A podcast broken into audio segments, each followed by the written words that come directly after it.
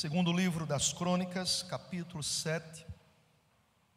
Nós iremos ler todos juntos o versículo 14, muito conhecido da igreja.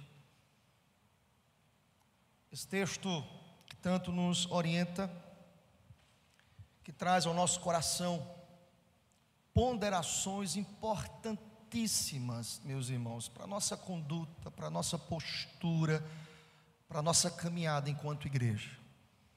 Leamos juntos, toda igreja. Se o meu povo, que se chama pelo meu nome, se humilhar e orar e me buscar e se converter dos seus maus caminhos, então eu ouvirei dos céus, perdoarei os seus pecados e sararei. Você crer nessa palavra, meu irmão? Nós cremos. Eis a razão pela qual está sendo lida e será exposta nesta noite, em nome de Jesus. Irmãos, é, é impressionante como ser humano, muitas vezes, eu quero iniciar lhe dizendo isso. Muitas vezes ele procura caminhos contrários àquilo que foi estabelecido pelo próprio Deus.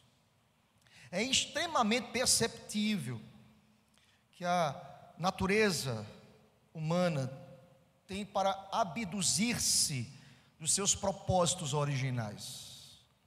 Deus nos criou, Deus nos formou, Deus estabeleceu todas as coisas. E é impressionante como o homem, por vezes, ele procura a moto próprio, procurar seus próprios caminhos, suas próprias coisas. É fato gritante, o extrato da nossa sociedade nos mostra tal realidade, irmãos. Instituições sociais estão cada vez mais se afastando dos intentos que nós podemos dizer como intentos nobres e procuram justificar tais ações sem nenhuma justificativa.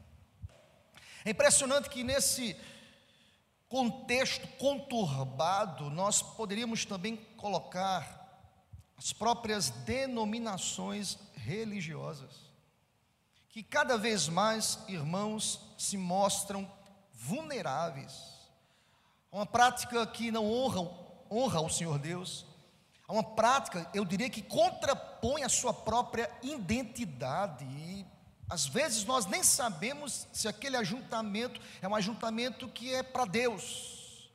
Às vezes é um ajuntamento para a promoção do homem.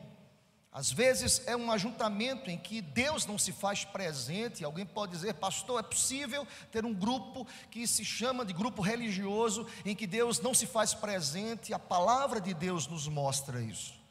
Nós podemos perceber as exortações do profeta Isaías.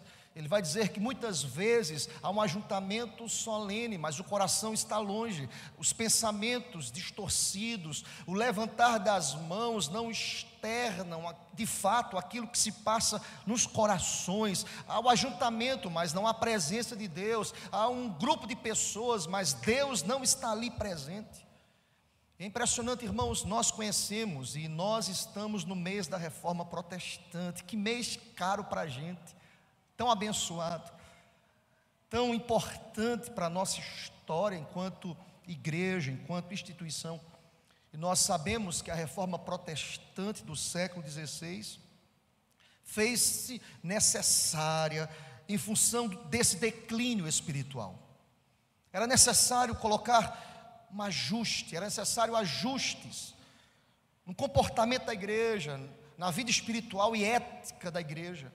Uma igreja que perdeu o foco, uma igreja que desvirtuou o caminho, uma igreja que estava fora dos trilhos. Muitos reformadores e muitos pastores irão dizer, irão reafirmar que a reforma protestante do século XVI foi a volta para os trilhos. Nós não podemos perder a direção.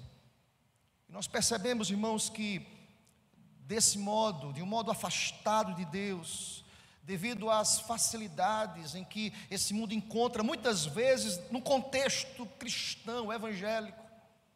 Nós percebemos que sorrateiramente o pecado, a negociação com os valores começam a destruir o coração da igreja, a caminhada da igreja, o compromisso espiritual da igreja. Por que lhes digo isso, meu querido irmão? Porque o texto que lemos, capítulo 7, no segundo livro das Crônicas, versículo 14, está inserido no livro de Crônicas, livro que foi escrito no período pós-exílio. É interessante que quando o autor deste livro compilou sua obra, ele tinha em mente demonstrar aos judeus que a verdadeira glória da nação se acha no relacionamento que o homem estabelece com Deus. Esse livro, irmãos, ele foi escrito para encorajar o povo, para exortar o povo, para orientar a comunidade. Nós sabemos que a palavra é bússola para uma igreja que caminha. E nós pudéssemos comparar essa igreja a um navio, nós precisamos entender que é necessário essa bússola, é necessário esse norte, é necessário essa direção. Nós jamais estaremos bem guiados ou bem orientados distantes da palavra, olhando para a palavra de maneira inadvertida. Não, queridos, nós precisamos da palavra.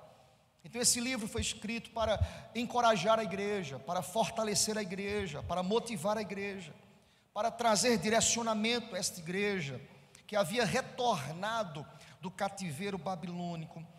E na sua tentativa, irmãos, nesse contexto de restabelecer sua vida como povo de Deus na terra, nós precisamos entender que o autor diz assim: vocês precisam entender qual o propósito de Deus, qual é a vontade de Deus. E o autor, aos, crônicas, apresenta orientações para um verdadeiro avivamento. Eu queria nesta noite, querido, olhando para esse texto, olhando para esse contexto aqui, eu queria pensar sobre isso, sobre um verdadeiro avivamento não um avivamento descomprometido com a palavra, não um avivamento comprometido com entretenimentos, não um avivamento que está preocupado de forma pragmática com crescimento por crescimento, não um avivamento que tem compromisso com números, não, um, verdadeiro avivamento tem compromisso com aquilo que de fato importa, com Deus, em nome de Jesus. O autor às crônicas diz: Olha, é necessário ter um compromisso com Deus. É nesse contexto, irmãos, e chama a sua atenção, nesse contexto que lemos, que o templo tinha sido construído, a casa de Deus havia sido construída. Se você voltar, por exemplo, alguns capítulos, nós não iremos fazer isso, é lógico, do capítulo 1 ao capítulo 5 desse segundo livro, nós entendemos isso o templo foi construído, e você pode ver nuances, detalhes dessa construção, desde o capítulo 1 desse livro até o capítulo 5. Que templo esplendoroso, que templo inquestionável, que templo com tanta excelência, com tanta magnificência. E me chama a atenção que ao terminar a construção, toda ela dirigida por Deus, toda ela orientada por Deus, nos detalhes, nos pormenores, Deus diz: faz assim, é desse jeito, é dessa maneira. Percebam, todas as nossas ações precisam estar em conformidade com a palavra, com a voz de Deus, com o querer de Deus.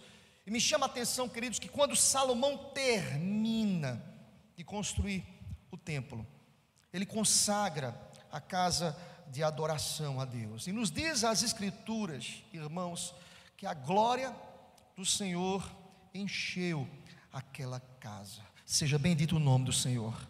E Salomão se coloca na presença de Deus em oração. Você pode perceber isso se voltar algumas folhas aí, lá para o capítulo 6, que nós não iremos ler também, irmãos, nós iremos perceber que Deus enche aquele lugar com a sua glória, com a sua presença.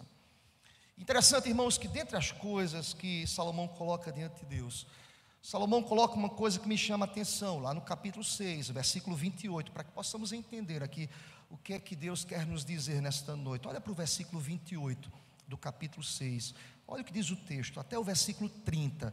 Entre aquilo que Salomão colocou diante de Deus, olha o que está escrito: Ó oh Deus, quando houver fome na terra, ou peste, quando houver crestamento ou ferrugem, gafanhotos e larvas, Quando o seu inimigo o cercar em qualquer das suas cidades, ou houver alguma praga ou doença, toda oração e súplica que qualquer homem ou todo o teu povo de Israel fizer, conhecendo cada um a sua própria chaga e a sua dor, estendendo as mãos para o rumo desta casa, ouve tu dos céus, ó Deus, lugar da tua habitação, perdoa e dá a cada um segundo todos os seus caminhos, já que lhe conhece lhe conheces o coração, porque tu, só tu és conhecedor do coração dos filhos dos homens. Seja bendito o nome do Senhor. É interessante, irmãos, que Salomão termina a construção do templo. É interessante que Salomão consagra aquele templo ao Senhor. É interessante que Salomão ora ao Senhor. E Salomão apresenta algumas verdades aqui nesse texto. Diz assim: Deus está aqui. Quando tudo isso começar a acontecer, ó Deus, nós precisamos do Senhor. Nós estaremos aqui te buscando, te pedindo orientação, pedindo ao Senhor graça, discernimento, sabedoria. E é interessante, irmãos, que a resposta do Senhor Deus a essa oração de Salomão encontra-se justamente no contexto do texto que nós lemos. Vai lá para o capítulo 7, a partir do versículo 12, 13 e 14. Diz a palavra: de noite, apareceu o Senhor a Salomão e lhe disse: Ouvi a tua oração. Olha aqui para mim, querido. Deus ouve a nossa oração. Glória a Deus. Sabe quem apareceu para Salomão? Deus. Sabe quem se colocou para conversar com Salomão? Deus. Deixa-me dizer uma coisa, querido. Deus tem ouvido as suas orações. Deus ouve o nosso clamor. Deus está atento às nossas palavras. Às vezes elas não são verbalizadas, mas deixa-me dizer uma coisa: Deus conhece o que se passa em teus pensamentos. Ainda a palavra, ela não chegou à minha boca, mas Deus as conhece, todas elas. Essa comunicação, ela não sofre solução de continuidade. Essa comunicação não sofre interrupções. Mas, pastor, e o nosso pecado, diz a palavra, nós podemos confessá-lo. E Deus é fiel e justo para nos perdoar e nos purificar de toda e qualquer injustiça. Se você crê nisso, diga amém, eu creio. Olha para o texto. Eu ouvi a tua oração. Escolhi para mim este lugar, para a casa do sacrifício. Se eu cerrar os céus, de modo que não haja chuva, ou se ordenar aos gafanhotos que consumam a terra, ou se enviar a peste entre o meu povo. Vamos ler juntos? Se o meu povo, que se chama pelo meu nome, se humilhar e orar e me buscar e se converter dos seus maus caminhos, então eu ouvirei dos céus, perdoarei os seus pecados e sararei.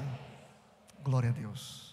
Interessante, irmãos, eu não sei se chama a sua atenção, mas a resposta do Senhor Deus, primeiro nos diz que Deus é um Deus que responde às nossas orações. Outra coisa que fica muito gritante ao coração da gente, que o, o versículo imediato, o contexto imediato, que é justamente o versículo 13, revela-nos uma crise instaurada. Em que lugar, pastor? Na agricultura. E o que era agricultura? Era a fonte de sobrevivência do povo. Você quer mexer com as estruturas de uma sociedade, mexe com a fonte de sobrevivência dela. E Deus fala sobre isso. E Deus diz que essa sociedade, mesmo que isso aconteça, com uma ação livre de Deus. Deus é a economia de Deus, ela não é controlada por nada e por ninguém. Mesmo que isso aconteça segundo crivo, a vontade, o beneplácito, o querer, a soberania de Deus, ninguém pode alterar isso. Deus é livre, Deus age como lhe apraz, ninguém é o seu tutor, já dizia Paulo, ninguém foi o seu conselheiro, mesmo que isso aconteça, a crise seja instaurada, meus irmãos, não apenas na, no aspecto da sobrevivência do povo, mas o texto, verso 13, irá reclama de nós essa compreensão, irá nos dizer também que há enfermidades entre o povo. Olha para, o final do versículo 13, ou se enviar a peste entre o meu povo, Peste aqui é a conotação literalmente doenças, dificuldades, provações, angústias. Alguém poderia, poderia dizer, pastor, que texto pesado, que texto terrível, que texto difícil, de difícil assimilação, que Deus é esse que envia, que exorta, que pesa a mão, que age, que traz uma resposta tão pesada como essa. Lembrem-se, foi Salomão que clamou, foi Salomão que orou e Deus diz: Eu posso agir assim. Ninguém pode impedir os intentos do Senhor Deus. Se esse texto parasse aqui, irmãos, eu sairia daqui com meu coração muito pesado, mas dizendo: Deus, tu sabes de todas as coisas. Mas o texto não para aí. Eu queria que olhássemos para o versículo 14. Pois o versículo 14 é ato contínuo. O texto vai tratar sobre esse povo, sobre essa igreja. É interessante, irmãos, porque para o autor, cronista aqui, inspirado por Deus, Deus desejava agir no meio do seu povo. Deus queria agir. E, e, o que me chama a atenção aqui ao dizer isso, é como se fosse um peso, é como Deus tivesse um pai, estivesse exortando seus filhos: olha, eu vou enviar, eu vou quebrar a estrutura da sociedade, sobrevivência, estrutura agrícola de vocês, gafanhotos, a estabilidade, a relação estável de uma sociedade. Sabe o que eu lembrei, irmãos, de uma pandemia? As estruturas foram mexidas, empresários quebraram. Fato não é, irmãos? Pessoas ficaram angustiadas, mexe com a estrutura da sociedade de sobrevivência, quebra as bases, meus irmãos, mas deixa-me dizer uma coisa: pode ser que seja duro para o teu coração, Deus não estava ausente dessa pandemia, Deus estava governando em todos os momentos, entenda isso. Deus é soberano, mexe com a saúde, pandemia, irmãos. Quantas vidas que foram ceifadas. Deus diz: Eu posso enviar uma peste, uma enfermidade. Certa vez eu ouvi alguém, alguém dizendo assim, pastor, eu não acredito que foi Deus que fez isso, não. Deus é soberano, querido. É dura a palavra. Deus é um pai que exorta, que pesa a mão. Lembra do tempo dos juízes? O que é que acontecia no tempo dos juízes? Deus abençoava, levantava um juiz, a sua lei, exortava o povo, o povo dizia: Meu Deus, está muito pesado. Nós reconhecemos, nós confessamos, nós voltamos à nossa a lei que precisa reger a nossa vida. O tempo passava, o povo fazia o que? Se afastava das escrituras da lei. O que é que Deus fazia? Pesava a mão. O que é que o povo fazia? Deus tem misericórdia, nós iremos mudar, é muito pesado, a prova é muito grande, se aproxima da lei. O que é que Deus fazia? Tirava a mão, derramava graça, força, renovava. O povo fazia o que? Se acostumava com a lei, se afastava da lei. É um vício, irmãos, é um processo. Eu, eu, penso que muitas vezes nós nos comportamos assim. Alguém já disse: é bom que o crente fique sempre na provação. Porque na provação o coração é mais sensível, na provação nós oramos mais, na provação nós entramos aqui no templo dizendo: Deus fala comigo, eu preciso ouvir a tua voz. Na provação a mente está mais cativa a palavra de Deus, na provação nós queremos Deus cada vez mais. Deus diz a esse povo: olha, eu posso agir. É interessante que, não obstante aquilo que nós lemos no verso 13, o texto diz que Deus coloca uma condição sine qua non. Deus responde, Deus age, Deus se relaciona. Mas qual é a condição sine qua non que Deus estabelece para o povo? Está aí no versículo 14: se o meu povo se humilhar, orar, me buscar e se converter.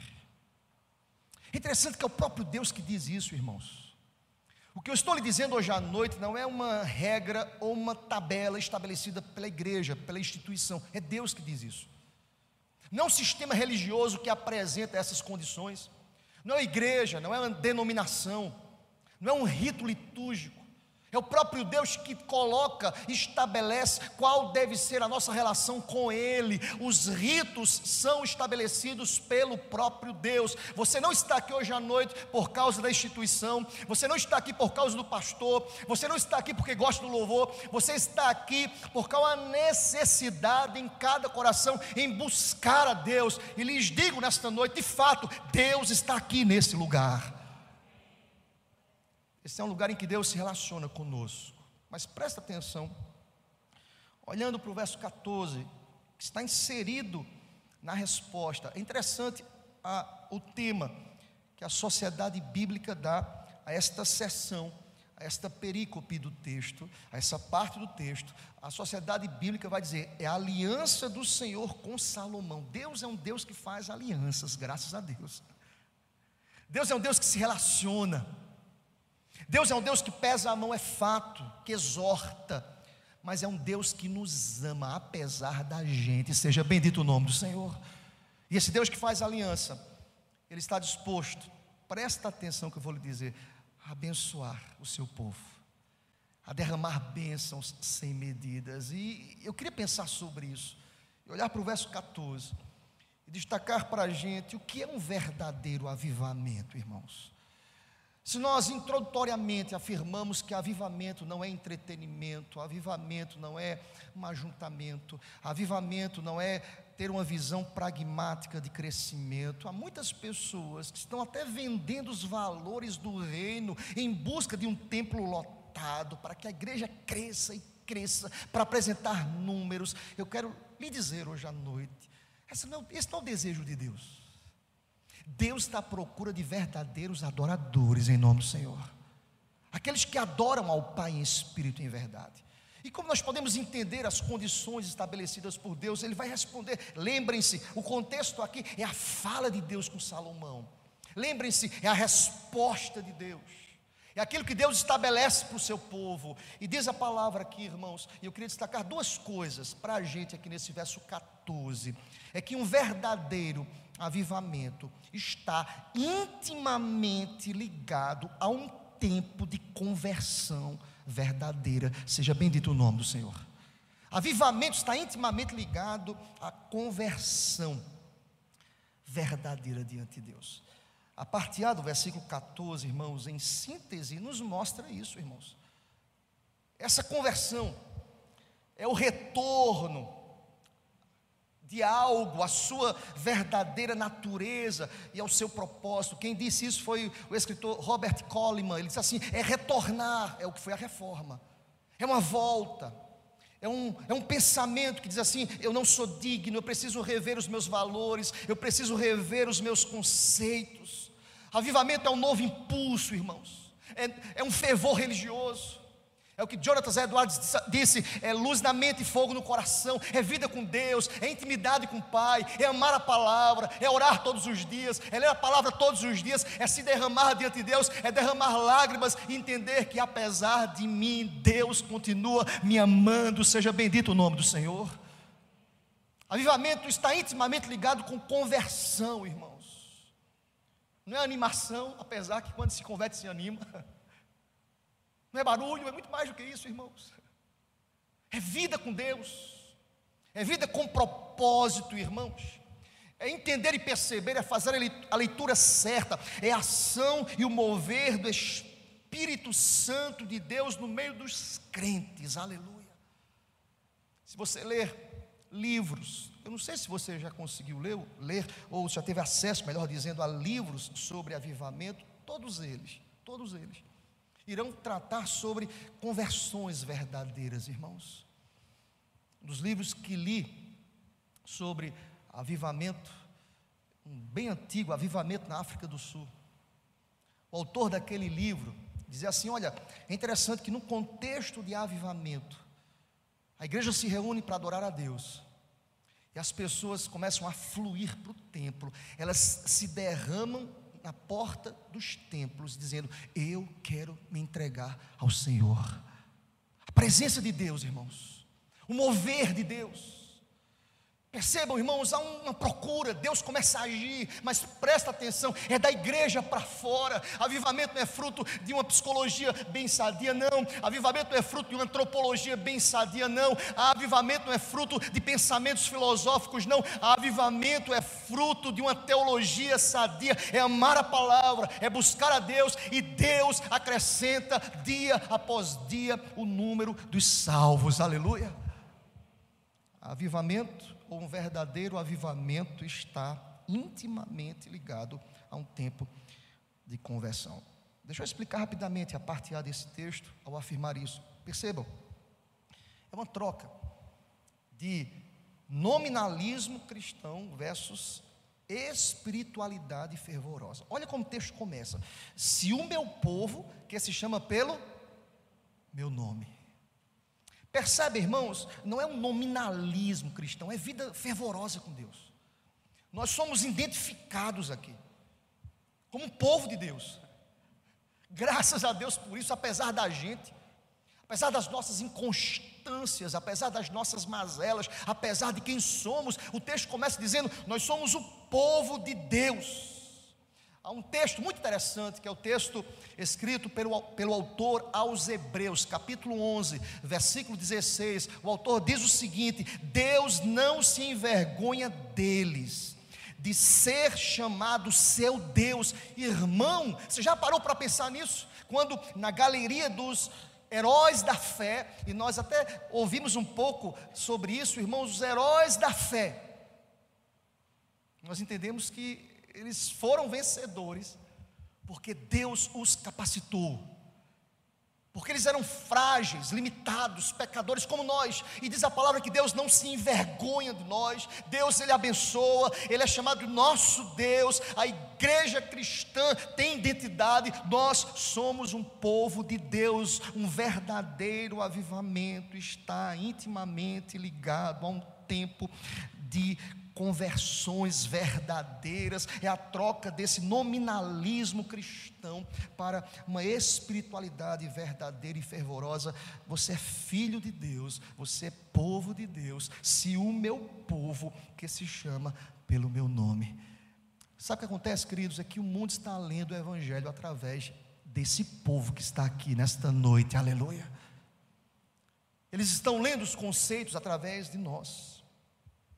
Mas não apenas uma mudança de nominalismo cristão para uma vida fervorosa, espiritual fervorosa, mas é uma mudança de religiosidade superficial para uma espiritualidade autêntica. Olha como o texto continua: se o meu povo, que se chama pelo meu nome, veja, não é religiosidade superficial, mas é profundidade com Deus. Diz a palavra, que se chama pelo meu nome, se humilhar, orar e me buscar e se converter dos seus maus caminhos. Presta atenção o que eu quero lhe dizer nesta noite, em nome de Jesus. Há um superficialismo religioso nos nossos dias, irmãos. Acontecia aqui no tempo de Salomão, irmãos. Mas é fato como tem isso, isso tem sido tão gritante nos nossos dias. Pessoas que não têm nenhum compromisso com Deus Há uma superficialidade absurda que traz espanto ao coração da gente, irmãos. Eu poderia elencar aqui tantas coisas. Permitam-me, pessoas que trocam o dia do Senhor por tantas outras coisas. Isso é uma espiritualidade superficial. Pessoas que negociam valores inegociáveis. Crescimento, irmãos, não é fruto apenas de uma percepção numérica a qualquer preço, mas é fruto de um compromisso profundo. Deus diz: vocês são meu povo, presta atenção, há um processo a ser observado aqui no texto. O meu povo precisa se humilhar, precisa orar, precisa me buscar, precisa se converter dos seus maus caminhos. Essa palavra é para o povo de Deus. Eu preciso pedir a Deus todos os dias: Deus, me converte, transforma-me, mortifica as minhas inclinações, aviva a tua obra no meu coração, em nome de Jesus. Eu preciso clamar a Deus por avivamento verdadeiro, sem investir muito tempo, querido. Eu quero só destacar essas palavras usadas pelo próprio Deus aqui. Primeiro, ele diz assim: Olha, você é meu povo, você precisa se humilhar. Há, um, há um, uma realidade gritante e absurda de um orgulho espiritual que é marca do nosso tempo. Pessoas vaidosas, arrogantes, orgulhosas. Tem pessoas até que batem no peito, se achando mais espirituais que as outras, acaba com isso. Isso é falta de quebrantamento, de vida com Deus, de oração. Conta-se, meus irmãos, eu li isso, um autor escreveu, eu achei muito interessante. Conta-se que o Papa Inocêncio IV, ele mandou chamar Tomás de Aquino, dos pais da igreja, para uma conversa a respeito das riquezas, da prosperidade da igreja, que estava ali a todo vapor. E após a exposição de suas riquezas, o Papa Inocêncio olha para Tomás de Aquino e diz assim: Já não podemos dizer o que Pedro disse, o apóstolo Pedro: Não temos nem ouro e nem temos prata, porque a igreja é rica, Tomás de Aquino.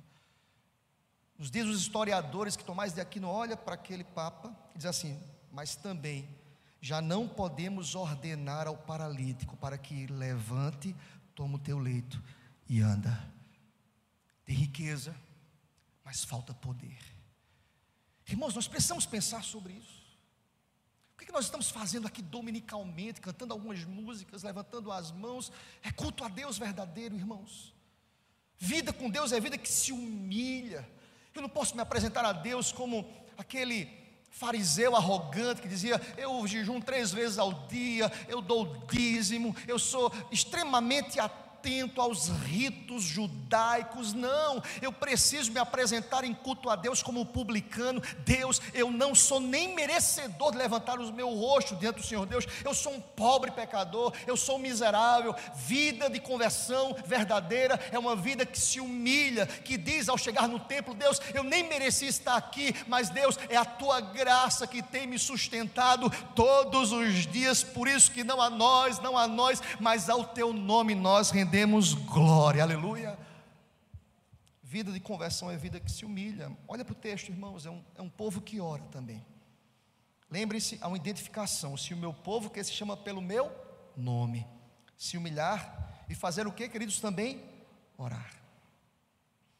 Irmãos, nós oramos, oramos muito pouco. Muito pouco. Nós conversamos muito pouco com Deus. Lembre-se, as condições estabelecidas por Deus aqui é pelo próprio Deus. Ele diz: tem que orar, irmãos.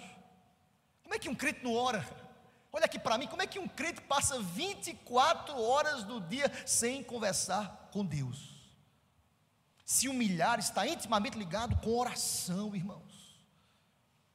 Você, você deseja conhecer um homem ou uma mulher de Deus? Perceba quanto tempo essa pessoa passa orando. Eu preciso orar. Eu preciso buscar a Deus. Eu preciso ter vida com Deus. Nós temos tempo para tudo, irmãos, para trabalhar, para correr. O que adianta ganhar esse mundo inteiro? O que adianta buscar atrás de tantas coisas que perecem, que a ferrugem corrói. O que adianta, irmãos? O mais importante é ter vida com Deus. Eu quero lhe dizer nessa noite: se nós queremos um avivamento, se nós estamos clamando por avivamento, nós precisamos orar em nome do Senhor. Você pode dizer amém para essa palavra? Eu preciso orar. Eu preciso de uma autoavaliação. Eu preciso buscar a Deus. Eu estava lendo um autor chamado Crisóstomo. Crisóstomo, irmãos, foi um ilustre pregador lá do quarto século. E ele escreveu algo que, permitam-me, eu quero ler para a gente aqui. Ele diz algo, algo interessante. Ele diz que o imenso poder da oração já sujeitou a força do fogo, já amarrou a ira dos leões, já acalmou as insurreições de anarquia, já pôs fim às guerras.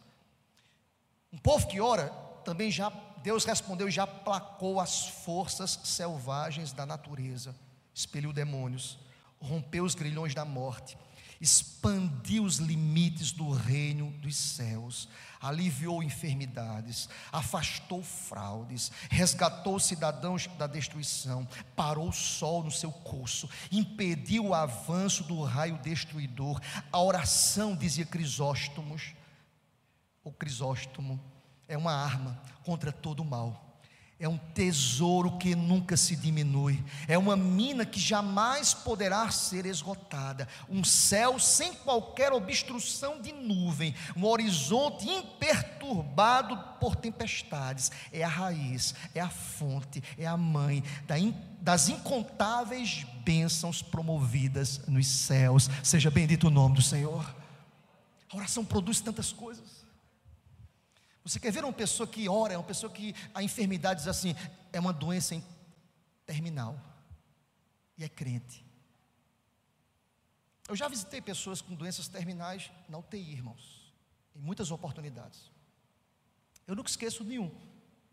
Que eu estive ali e ao conversar com ele, eu perguntei: "Meu irmão, eu tenho certeza, ele não podia nem falar, que nesse momento o que você mais faz é conversar com Deus. E ele me respondeu, irmãos, através de suas lágrimas.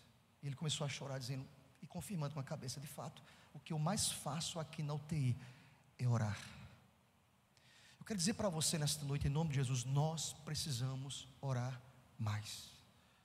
Eu não sei se isso, isso chama a sua atenção, mas percebem, os cultos mais vazios das nossas igrejas históricas são os cultos de oração. Alguém já disse Pouco oração, pouco poder. Muita oração. Vocês estão aqui comigo, amém? Muita oração, muito poder. E esse poder vem de quem? De Deus. Orar nos coloca em nossa condição de miseráveis pecadores, irmãos. Olha para o texto, o texto coloca mais uma condição: o povo tem que me buscar. Olha o texto: um povo que busca a Deus. Avivamento está intimamente com, ligado à busca, irmãos. Lembrem-se, nós passamos um tempo tão difícil da pandemia e eu, ledo engano do meu coração, eu dizia, irmãos, eu dizia nos cultos virtuais aqui, eu não vejo a hora de liberar, liberar os cultos. Eu dizia para algumas pessoas, na minha inocência, rapaz, eu acho que quando voltar aqui esse culto, eu estou com expectativa que o povo vinha uma multidão para a igreja sedenta da palavra de Deus. Que nada, irmãos. Eu quero avivamento verdadeiro, eu preciso fluir para a igreja. Alegrei-me quando me disseram: Vamos à casa do Senhor. Está aqui, meu, meu irmão, minha irmã. É um privilégio, uma dádiva do Senhor. Se você crê nisso, diga amém. Eu creio. Avivamento está ligado com busca. Quero dizer isso nessa noite. Perceba, leia sobre avivamento, perceba que os movimentos evangélicos ah, dos avivamentos estão ligados a essa busca. Há uma sede exorbitante pela palavra, não pelos milagres, não pelas festas, não pelos movimentos, não pelas agendas abarrotadas, não. Há uma busca desenfreada pela palavra. Eu já citei aqui na igreja, uma das características do avivamento de Deus é a busca pela palavra, o contexto século XVII, que foi ali inserido pelo movimento chamado movimento dos puritanos, eu já disse na igreja, me chama a atenção o tempo de mensagem, eram mensagens que eram ministradas em duas horas, três horas de sermão, amém meu irmão? Alguém está dizendo, pastor, nem terminou o primeiro ponto, demorando muito hoje, é verdade ou não é irmãos? Não responder senão para não ficar feio para a gente, está gravando três horas de culto, três horas de sermão, melhor dizendo, duas horas de uma mensagem. Alguém pode dizer, pastor, quando o povo chegava, ligava logo alguma coisa, ia fazer alguma coisa, porque ninguém aguentava, né? Pelo amor de Deus, três horas de sermão, não. Sabe o que diz os historiadores? É que o pai, o sacerdote lá, reunia a esposa e os filhos. Para quê? Para tomar nota. Minha esposa, o que é que no sermão mais o Senhor Deus lhe falou? A esposa dizia: Olha, o sermão foi uma bênção para mim, por isso, isso, isso. Meu filho mais velho, Como é que Deus falou ao teu coração hoje à noite? Isso, isso, isso. Meu filho do meio, vou pegar uma família com três filhos, que é o básico, né, irmãos? Meu filho do meio, isso, isso. Meu filho caçula, o que é que Deus falou? Papai falou isso, isso, isso. Quer dizer para vocês o que Deus falou meu coração foi isso, isso, isso. Vocês percebem, irmãos? Sabe o que aconteceu? Deus trouxe um avivamento poderoso na Europa. Pós-reforma, irmãos. Um movimento maravilhoso, com respostas impactantes, com transformações, com mudanças. Avivamento está intimamente ligado com busca. Tem gente que vem para a igreja já contando no relógio. Hoje o culto deu duas horas. É uma hora e quarenta, pastor, uma hora e quarenta e cinco. Vamos ver isso aí, rever esse sermão, rever essa liturgia. O negócio está descontrolado. Vamos controlar, irmãos. Quando nós estamos intimamente ligados com Deus, nós não estamos preocupados com o tempo, porque um dia, um momento na presença do Senhor vale mais do que mil lá fora. Aleluia. Avivamento está ligado, intimamente ligado a um povo que busca. Mas olha para o texto, quero lhe dizer que hoje à noite será apenas esse primeiro ponto, tá certo? Para você não ficar tão preocupado, tá, meu irmão? Domingo que vem nós vamos continuar com esse sermão à noite. Iremos ministrar a segunda parte desse texto. Olha para o texto ainda. É um povo que se humilha, é um povo que ora, é um povo que busca, mas não buscar, irmãos, para o bel prazer, não buscar para a autossatisfação, não buscar para dizer, hoje o culto me, o culto me colocou para cima. Eu acho isso um absurdo. Não, irmãos, o culto tem que colocar a gente no lugar da gente, de servos. Já ouvi alguém falando assim, hoje eu saí tão para baixo no culto. Que bom, meu irmão. Graças a Deus. Pastor que heresia, não, isso é palavra. Porque quando Isaías viu a glória de Deus, sabe que ele disse assim: Eu sou impuro, nem sou digno, e habito no meio de pessoas de impuros lábios. Tem gente que quer vir para a igreja para música, é, é, é, processo de autoajuda, irmãos. Ai, foi leve hoje. Vai fazer um spa, meu irmão, fazer outra coisa. Isso não é culto, não. Culto tem que denunciar o nosso pecado. Ah, pastor, não tem palavra abençoada? Tem, irmãos. Porque não tem texto bom e texto ruim. Mas culto é para mostrar o homem quem ele era, irmãos.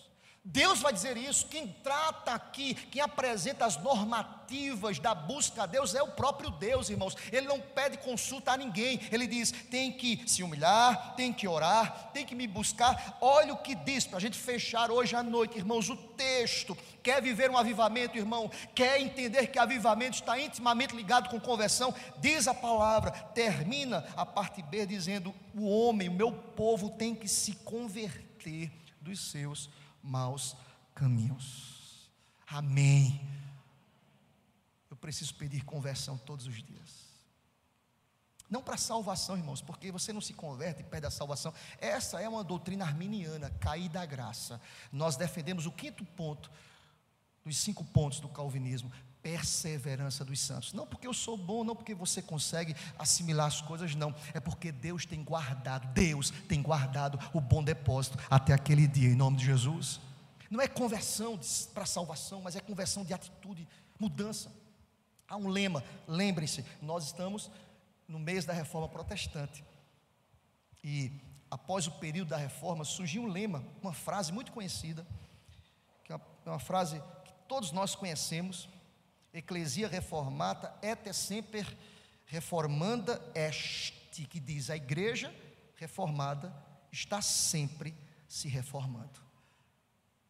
Veja, irmãos, por que a igreja levanta uma frase dessa, um tema desse, para nos dizer que nós não podemos nos acomodar com a nossa vida espiritual? Eu preciso buscar, eu preciso entender que esse lema é absolutamente cabível todos os dias, não apenas para pós-reforma, não apenas para o século XVIII, não apenas para o século XIX, mas todos os dias, porque eu preciso me reformar todos os dias, porque quando eu entendo isso, eu volto para a fonte, para a palavra, para dizer: Deus me ensina, Deus, mortifica o meu coração, muda a minha vida, livra-me das minhas mazelas, das minhas agruras, das minhas inclinações, do meu querer e vive Fica o teu querer e a tua palavra em mim, para que a glória seja acreditada ao teu nome, em nome de Jesus. Igreja, que está em avivamento, uma igreja que pede a Deus conversão todos os dias. Essa é a palavra de Deus para a gente hoje à noite. Essa é a palavra de Deus para o meu coração, para o teu coração. Você quer um verdadeiro avivamento? Observe a resposta do Senhor. Lembre-se, Deus que disse a Salomão. Vamos ler juntos? Apenas a parte A, porque a parte B nós iremos ministrar no próximo domingo. Leamos juntos. Se o meu povo, que se chama pelo meu nome, se humilhar e orar e me buscar e se converter dos seus maus caminhos. Como é que você está, está aqui hoje à noite, meu querido irmão? Por que você veio para a igreja hoje? Por que você tem vindo? Por que eu tenho vindo à igreja? A minha oração muito sincera, meu querido irmão, é que Deus produza, a começar do meu coração, um avivamento verdadeiro. Que eu possa me humilhar, que eu possa orar mais, que eu possa buscar a Deus, que eu venha para cá desejoso, como uma terra árida deseja água, mas que eu possa também, meu querido irmão, me converter todos os dias, me reformar todos os dias, para que esse mundo possa ler o Evangelho através da igreja, do meu viver e do seu viver, em nome de Jesus. Amém.